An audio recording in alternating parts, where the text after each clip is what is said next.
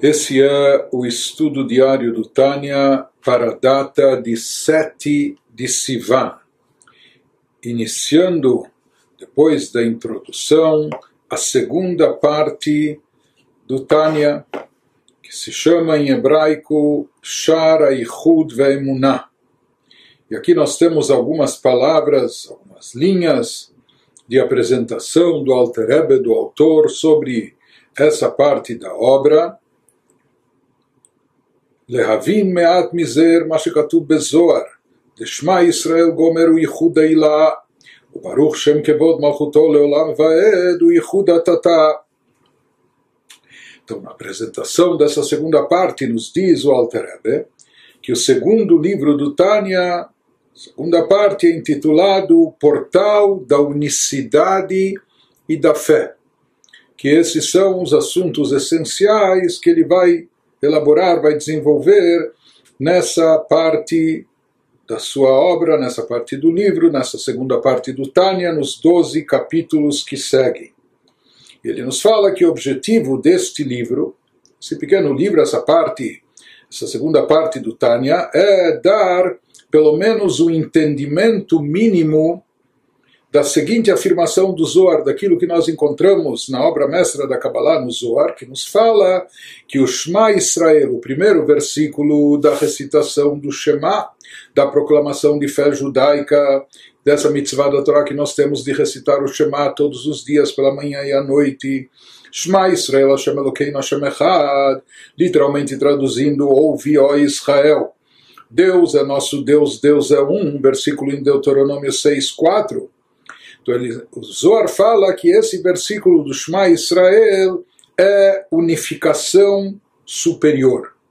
Na linguagem do Zohar, ele fala que isso corresponde a um conceito profundo de unicidade de Deus, unificação em nível superior e Huda Ilah. Enquanto que o segundo versículo da nossa recitação do Shema que diz em hebraico Baruch Shem Kevod Malchutol Olam Vaed, traduzindo, bendito seja o nome de seu glorioso reino para todo sempre. Diz o Zohar que esse versículo equivale é unificação inferior ao nível de Yehuda Tata'a, ou seja, unificação inferior. Conforme ele vai nos explicar adiante que existem dois níveis, de acordo com a Kabbalah, existem dois níveis de unificação quando nos referimos à unicidade de Deus, que é um dos fundamentos essenciais da nossa fé, e é esse conceito que ele vai elaborar e nos desenvolver nesses próximos capítulos. Na realidade, esse assunto de Huda Ila'a e Huda Tata'a conforme trazido no Zor na Kabbalah, unificação superior, unificação inferior, vai ser no, só, vai, só vai nos ser explicado no capítulo 7, que é o capítulo A Espinha Dorsal do livro, o capítulo mais extenso, etc. Mas eh, quem já se acostumou um pouco com o estilo das obras racídicas sabe que no, no início são lançadas uma série de perguntas, vários questionamentos, e as respostas não vêm de imediato. Em geral, nos é dada uma longa extensa introdução, e essa introdução ela nos traz todas as premissas básicas, os eh, conceitos essenciais para o entendimento profundo daquela questão que foi proposta, e apenas mais tarde, nos capítulos seguintes, é que vai se solucionando as dúvidas e as respostas para as questões nos são oferecidas. Portanto, aqui esse assunto, só para termos paciência, no final, esse assunto da unificação superior e inferior, nós vamos nos deparar com ele, a explicação dele, apenas a partir do capítulo 7. Antes disso, nos capítulos iniciais, desse ensaio, desse estudo, dessa obra do Alter Rebbe, ele vai nos explicar o versículo que abre aqui o estudo. Beadat Yom Vashevot Elevavecha. Um versículo em Deuteronômio 4:39. Saberás hoje e considerarás em teu coração que Deus é Deus, em cima nos céus embaixo na terra não há outro. Então ele vai nos elaborar uma profunda explicação sobre esse versículo. Então, apenas traçando um paralelo, assim como na folha de apresentação do Likutei Amarim, o Sefer da primeira parte do Tânia, lá ele nos disse que a obra tem como objetivo explicar o versículo. Na primeira parte era o versículo que que é muito próximo de ti, não é? na tua boca, no teu coração, para fazê-lo, etc. Toda essa coisa, todo o assunto de cumprimento de Torah e Mitzvot. Essa, é baseado nesse versículo era toda a apresentação da primeira parte do Tânia. Já a segunda parte do Tânia, essa obra Sharayhud Vemunah, ela vai estar baseada na explicação do versículo que nós mencionamos, Beadata Yom. Sobre isso nós vamos explicar, isso ele vai elaborar nos capítulos iniciais do Shara Ihud Vemunah, dessa, desse portal da unicidade e da fé, e a partir disso nós vamos entender os conceitos profundos da unicidade de Deus, conforme explicados no Sagrado Zohar. Então, depois que ele nos traz o versículo Be'adat Yom Bashavot Levavecha Ki Hashem Avai Yehu Elokim Bashamayim Imal Valaretz Mitach Adeinot pergunta o Alter Rebbe וצריך להבין וכי תעלה על דעתך שיש אלוקים נשרה במים מתחת לארץ שצריך להזהיר כל כך והשבות האל לבביך Então, recapitulando, eh, trazendo mais uma vez a tradução do versículo em português.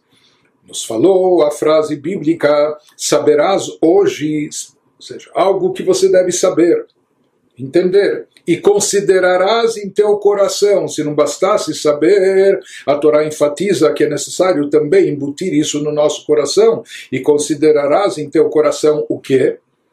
Que Hashem hu Elohim. Ah, aqui na tradução a gente falou que Deus é Deus mas em hebraico são utilizados dois nomes distintos que se referem à divindade que Hashem, o Elohim, Hashem é Havai, é o tetragrama, é ele, ele é Elohim, ele mesmo corresponde a Elohim, como nós vamos ver é, adiante.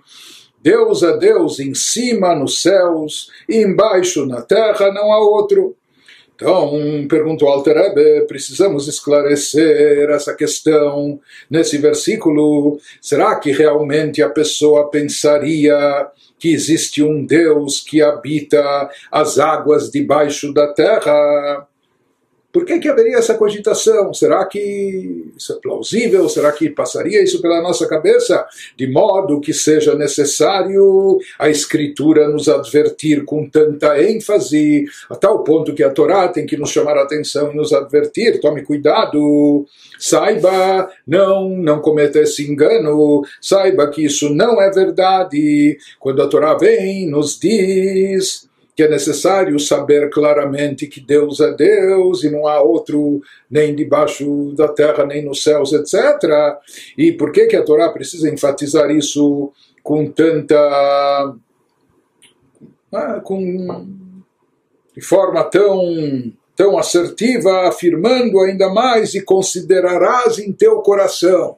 Não só esteja consciente disso, mas considere isso no teu coração que a Torá nos enfatiza, a Torá salienta que não basta apenas o conhecimento, a consciência intelectual disso, é necessário também colocar isso firmemente no nosso coração, estabelecer essa ideia, esse conceito no nosso coração.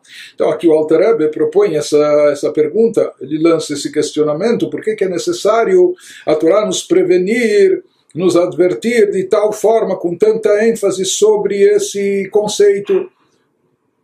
Para evitar que a gente tenha esse tipo de pensamento, esse tipo de cogitação que sequer passe pela nossa cabeça, que a pessoa não imagine que haja é, outra divindade acima nos céus ou embaixo na terra. Então, por que, que é necessário enfatizar isso tanto?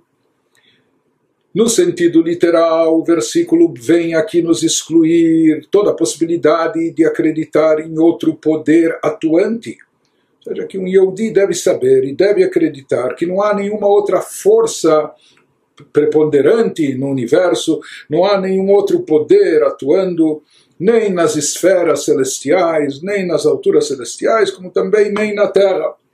Mas aqui o Alter Rebbe vai nos trazer o conceito mais profundo que há por trás disso. E para entender isso, ele nos traz uma introdução. הנה כתיב לעולם השם דברך ניצב בשמיים פירש הבעל שם טוב ז"ל, כדברך שאמרת יהי רקיע בתוך המים בגומר, תיבות אלו הן ניצבות ועומדות לעולם, בתוך רקיע השמיים, ומלובשות בתוך כל הרקיעים, לעולם להחיותם. Traduzindo, para responder a essa pergunta, ele vai nos trazer uma introdução. Por mais que a resposta só para, mais uma vez, a gente se munir de paciência, a resposta dessa pergunta vai, vai surgir apenas no capítulo 6. Mas por enquanto ele nos traz mais uma introdução para entender o questionamento sobre esse versículo bíblico. Aqui ele nos diz para responder essa pergunta, nós temos de nos aprofundar em um segredo místico. Está escrito, consta nas Escrituras, em Salmo 119, para sempre, 119 e 89, para sempre, ó Deus, tua palavra permanece nos céus. Leolam Hashem dvar chanitzav Diz o Alter Rebbe, qual a explicação que o Baal Shem Tov traz sobre esse versículo? O Baal Shem Tov, o fundador do Hassidismo, que era o mestre do mestre do, do Rav Zalman. Então, ele nos traz aqui uma explicação do Baal Shem. Na realidade, quem procura nas fontes nas fontes anteriores vai encontrar a base dessa explicação já no Midrash, nas explicações alegóricas dos nossos sábios, dos sábios talmúdicos, quando eles interpretam as escrituras. Então lá também já encontramos de forma conceitual essa ideia, esse ponto aqui, que é esclarecido, que é trazido em nome do Baal Shem Tov. Mas no Midrash, praticamente pode-se dizer que isso passa quase desapercebido. Ou seja, existem inúmeras interpretações sobre diversos versículos bíblicos e do Tanakh, é, dados pelos nossos sábios no Midrash, mas quem enfatizou, quem chamou a atenção esse conceito, quem propagou e divulgou esse conceito, por mais que ele estava lá presente, mas talvez meio perdido ou esquecido, desapercebido no Midrash, foi o Baal Shem Tov. Então ele nos diz sobre o versículo para sempre, ó Deus, tua palavra, tua palavra permanece nos céus. O Baal Shem Tov, de abençoada memória, explicou esse versículo da seguinte maneira. Assim ele dizia, Deus, tua palavra, qual palavra? Tua palavra que disseste nos seis dias da criação. Como haja um firmamento no meio das águas, a palavra divina que deu origem aos céus aos firmamentos, conforme descrito no Gênesis, seja a palavra que Deus emitiu, ou melhor, falando a energia divina que Deus emitiu. Através da sua palavra, ou até explicando melhor, conforme a gente já viu a questão do antropomorfismo, Deus não tem corpo nem expressão corporal, Deus não tem boca, não tem língua, então por que, que a Torá se utiliza da expressão fala, os pronunciamentos divinos, as dez asserções? Conforme a gente já explicou em outras ocasiões, assim como a fala é aquilo que externa o que o ser tem dentro de si, assim como a fala está voltada para quem está fora, da mesma maneira, quando a Torá quer nos falar sobre a criação de Deus, como Deus atuando como Criador, criando algo por assim dizer, além dele, fazendo surgir criaturas externas, etc. Então, essa energia que Deus investe no mundo, no universo, para dar origem à criação, para dar sustentabilidade ao processo criativo, é chamado metaforicamente de palavra, palavra de Deus, como algo que está sendo externado, algo que está, assim como a palavra visa comunicar alguém fora, da mesma maneira, quando a gente se refere à criação, ao surgimento de criaturas que estão, por assim dizer, fora, além da divindade, criaturas externas, então se diz que a energia divina divina investida no surgimento dessas criaturas, ela vem em forma de palavra de Deus, de palavra divina.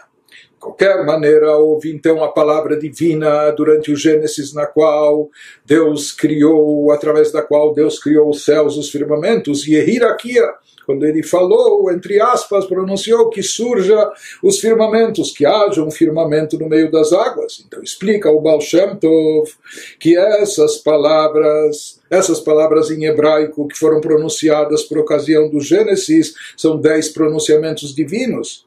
E as letras que as compõem, que compõem essas palavras, permanecem nos céus eternamente, quando se refere à palavra divina que deu origem aos céus. Então, essa palavra divina que deu origem, que fez surgir, que criou os céus, ela continua atuando, ela continua criando e recriando os céus continuamente, ininterruptamente. Essa palavra divina que deu origem aos céus permanece nos céus eternamente pois a energia delas, das palavras e das letras divinas, não é que elas contêm essa energia divina que faz surgir, que dá origem a cada criatura, no caso aqui os céus, os firmamentos, está incorporada em todos os céus para sempre. Ou seja, esse investimento de energia divina ocorreu não apenas por ocasião do Gênesis, não somente nos seis dias da criação, etc., mas não, essa criação é contínua, é, é permanente, ininterrupta, ela é eterna, ela permanece incorporada em todos os céus, essa palavra que haja firmamento para sempre, a fim de energizá-los. Então, aqui nos traz o Alter já essa explicação profunda do Baal Shem Tov, na qual ele nos explica e nos esclarece como se dá o processo de criação como Deus criou o mundo, o universo, todos os seres e criaturas ex nihilo do nada. E não só como ele criou, mas como ele recria. Como esse ato da criação é e precisa ser um ato contínuo, um ato permanente. Então, essa criação ocorre, não apenas ocorreu há 5.780 e poucos anos atrás, mas na realidade é algo que acontece todos os dias e a cada instante. No caso dos céus, essa palavra divina, a palavra divina aqui representa a energia que Deus investiu para o surgimento dos céus, dos firmamentos, ela se encontra constantemente nos céus. E a sua atuação, a sua atuação é energizar, dar vida e existência aos céus e ao firmamento. E ele nos fala de que maneira essas palavras divinas compostas pelas letras das palavras, como elas dão origem aos céus. Nos diz que, na verdade, essa palavra, palavra entre aspas, como nós falamos, é uma metáfora que representa a energia divina aplicada e investida nesse ser, nessa criatura, se encontra constantemente dentro do ser e da criatura investida, revestida na criatura, dando existência a ela. No caso aqui estamos tratando dos céus, do firmamento, então essa palavra de Deus com as letras que a compõem, hierarquia em hebraico, se encontra essa energia, essa energia não só simbolizada, representada, mas contida dentro dessa palavra, dentro dessas letras, se encontra constantemente investida, revestida nos céus, nos firmamentos, para lhe dar existência, para lhe tirar, para lhe retirar do nada, dando-lhe a, a sua existência. Ou seja, na realidade aqui se fala não é apenas que a criatura precisa recorrer e depende, ela precisa chegar à força do Criador, à energia do Criador para existir ou para sobreviver.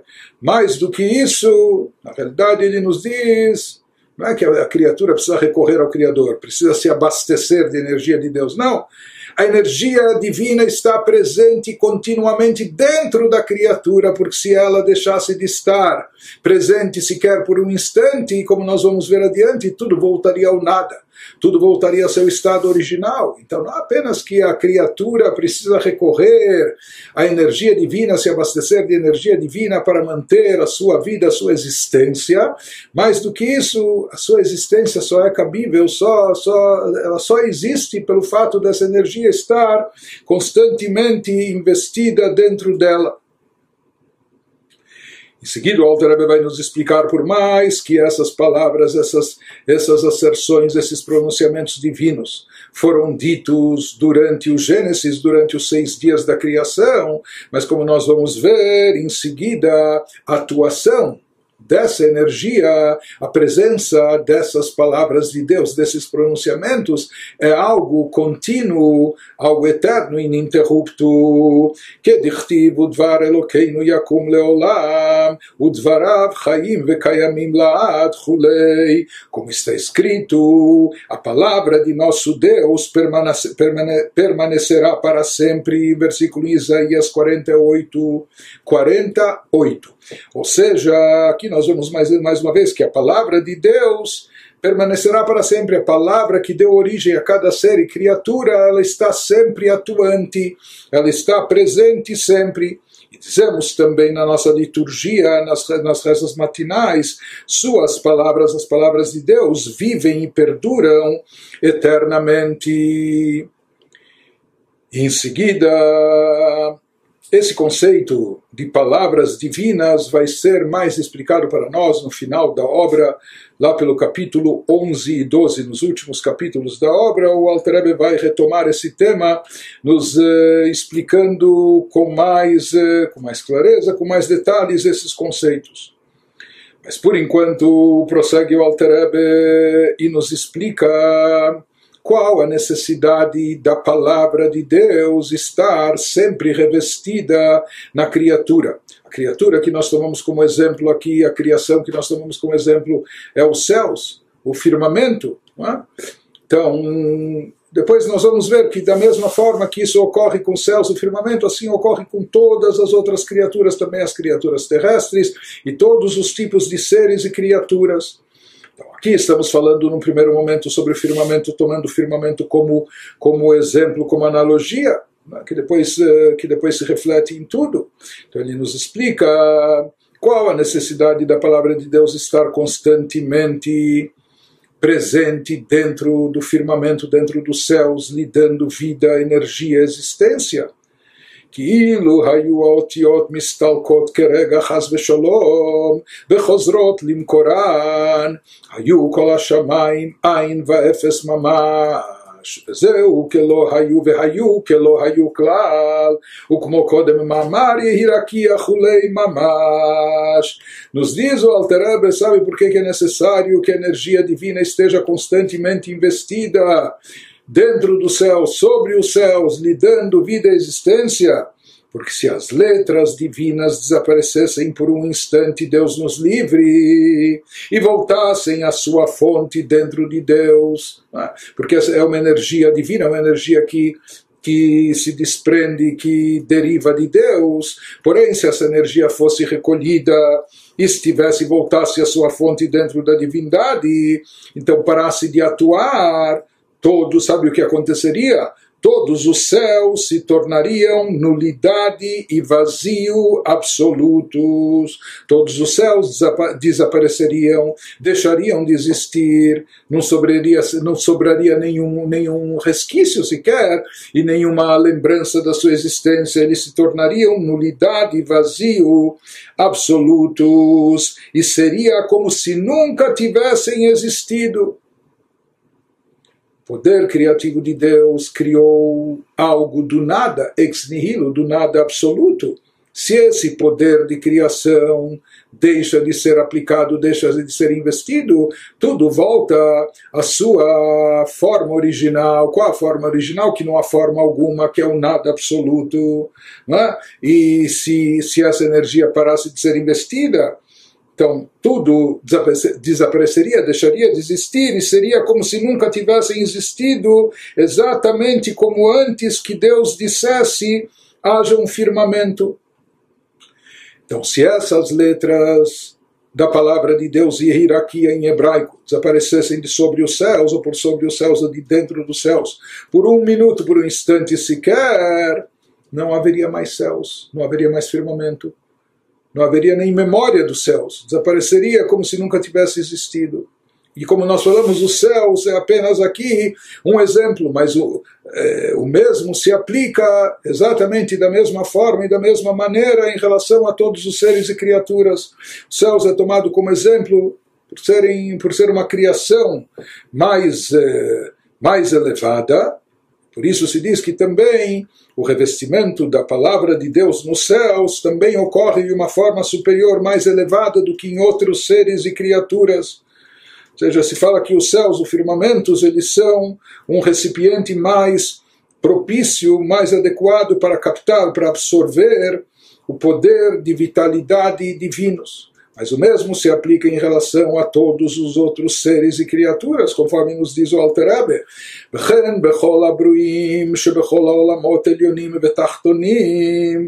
Isso também é válido no caso de todas as criaturas, não só os céus, o firmamento, mas todas as criaturas em todos os mundos, seja nas dimensões espirituais, como também no mundo físico e material nosso, então em todos os mundos superiores e inferiores. Mesmo então se aplica, ou seja, esse revestimento da energia divina através da palavra de Deus. Isso ocorre não somente em relação ao firmamento, aos céus, que são criaturas superiores e, como nós falamos, são mais adequadas a captar, conter e absorver a divindade, mas o mesmo se aplica também em relação a todos os seres e criaturas, mesmo criaturas terrestres, seres físicos no nosso mundo material, que em toda criatura existe essa energia divina especial derivada das letras que compõem a palavra de Deus, que estão revestidas, que estão investidas e permanecem dentro de cada ser e criatura continuamente, constantemente, para lhe dar vida e existência.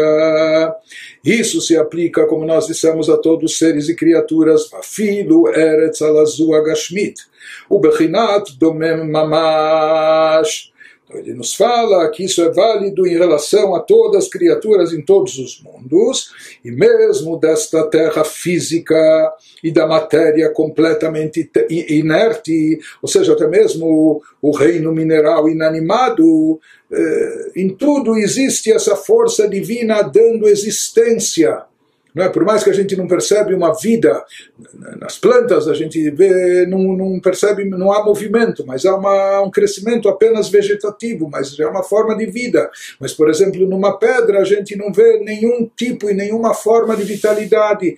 Na terra, no mineral inanimado, não se nota nenhuma vitalidade, mas isso existe o que dá existência a todos os seres e criaturas, até os seres e criaturas mais baixos, aqueles onde não se percebe nenhum tipo de vitalidade. Ele nos diz o que dá existência a isso é a palavra divina que está investida dentro de todas essas criaturas, dentro de todos os seres sem distinção. Então, isso está presente em todos os seres superiores e inferiores e mesmo na terra física de matéria, de matéria completamente eh, inerte. Ele nos diz, Ilu ayu mistalkot mimena kerega chas v'shalom, האותיות מעשרה מאמרות שבהם נברא הארץ, בששת ימי בראשית, הייתה חוזרת לעין ואפס ממש, כמו לפני ששת ימי בראשית ממש. Então ele nos diz o que aconteceria a esse mesmo fenômeno em relação a todas as criaturas, se as letras dos dez pronunciamentos divinos que foram pronunciados, foram emitidos primeiramente nos seis dias da criação no Gênesis. Então, se as letras dos dez pronunciamentos por meio dos quais a terra foi criada, conforme consta na, na Mishnah no Pirkei Avot, nos seis dias da criação, se, esse, se essas letras ou se essa energia, se isso desaparecessem por um instante, dos céus, da terra e até da matéria inerte, Deus nos livre, o que aconteceria com todos os seres?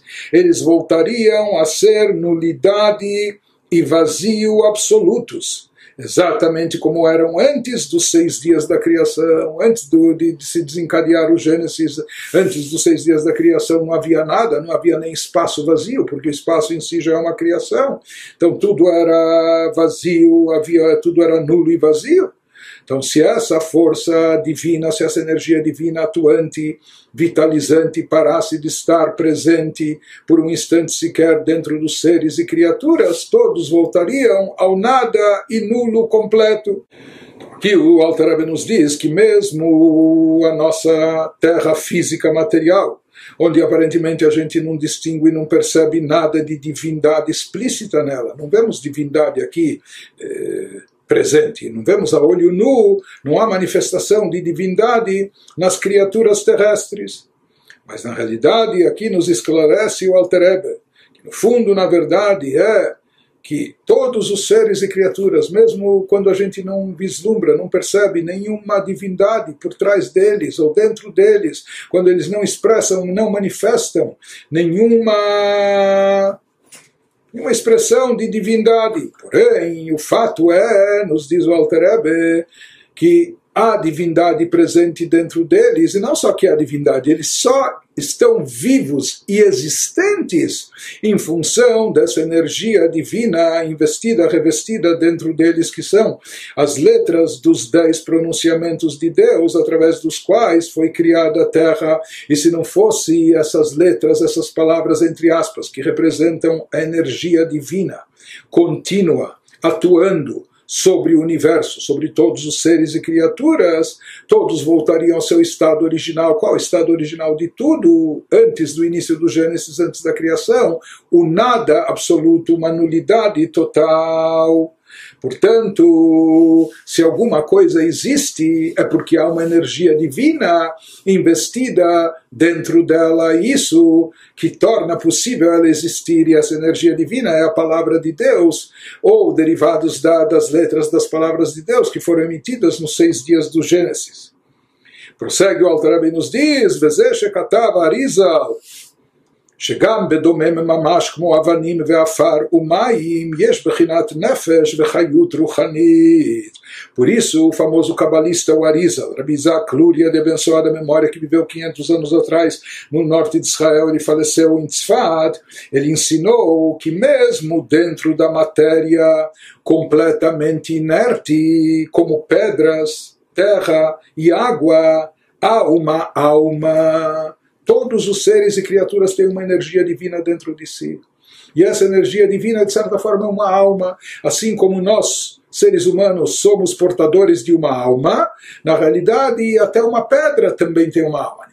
Têm alma, cada um tem uma, um tipo de espiritualidade. Essa espiritualidade consiste na energia divina presente dentro daquela criatura que lhe dá vida e existência. Isso é o que o Arizal chamava em diversos lugares nos escritos cabalísticos de alma, ou seja, dizendo que cada ser e criatura tem uma alma, até mesmo seres inertes. E essa alma seria uma energia espiritual. E essa energia espiritual é a energia divina que dá vitalidade àquele ser e àquela criatura.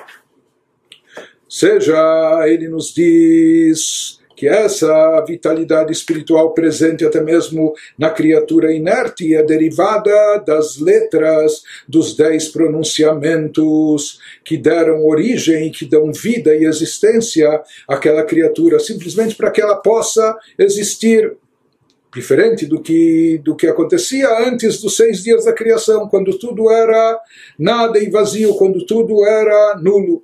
Então, o que a gente vê daqui, a gente conclui, portanto, que cada criatura contém eh, dentro de si, possui dentro de si letras derivadas letras dos dez pronunciamentos divinos que correspondem a ela, aquela criatura especificamente, elas estão revestidas dentro da criatura e essas letras, entre aspas, essas palavras divinas, essa energia de Deus presente nessas palavras, como metaforicamente falando, é isso que dá vida e existência a todo ser e criatura. דהיינו בחינת התלבשות אותיות הדיבור מעשרה מאמרות המחיות ומהוות את הדומם להיות Yeshme'ain ve'efes sherifnei sheshet imei bereshit. Então ele nos diz, isso nada mais é, senão a energia das letras da fala de Deus.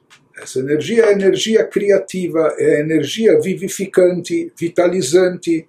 Então, essa energia da fala de Deus, nos contida nos dez pronunciamentos da criação, ela está incorporada em todos os seres, até mesmo nas pedras, terra e água.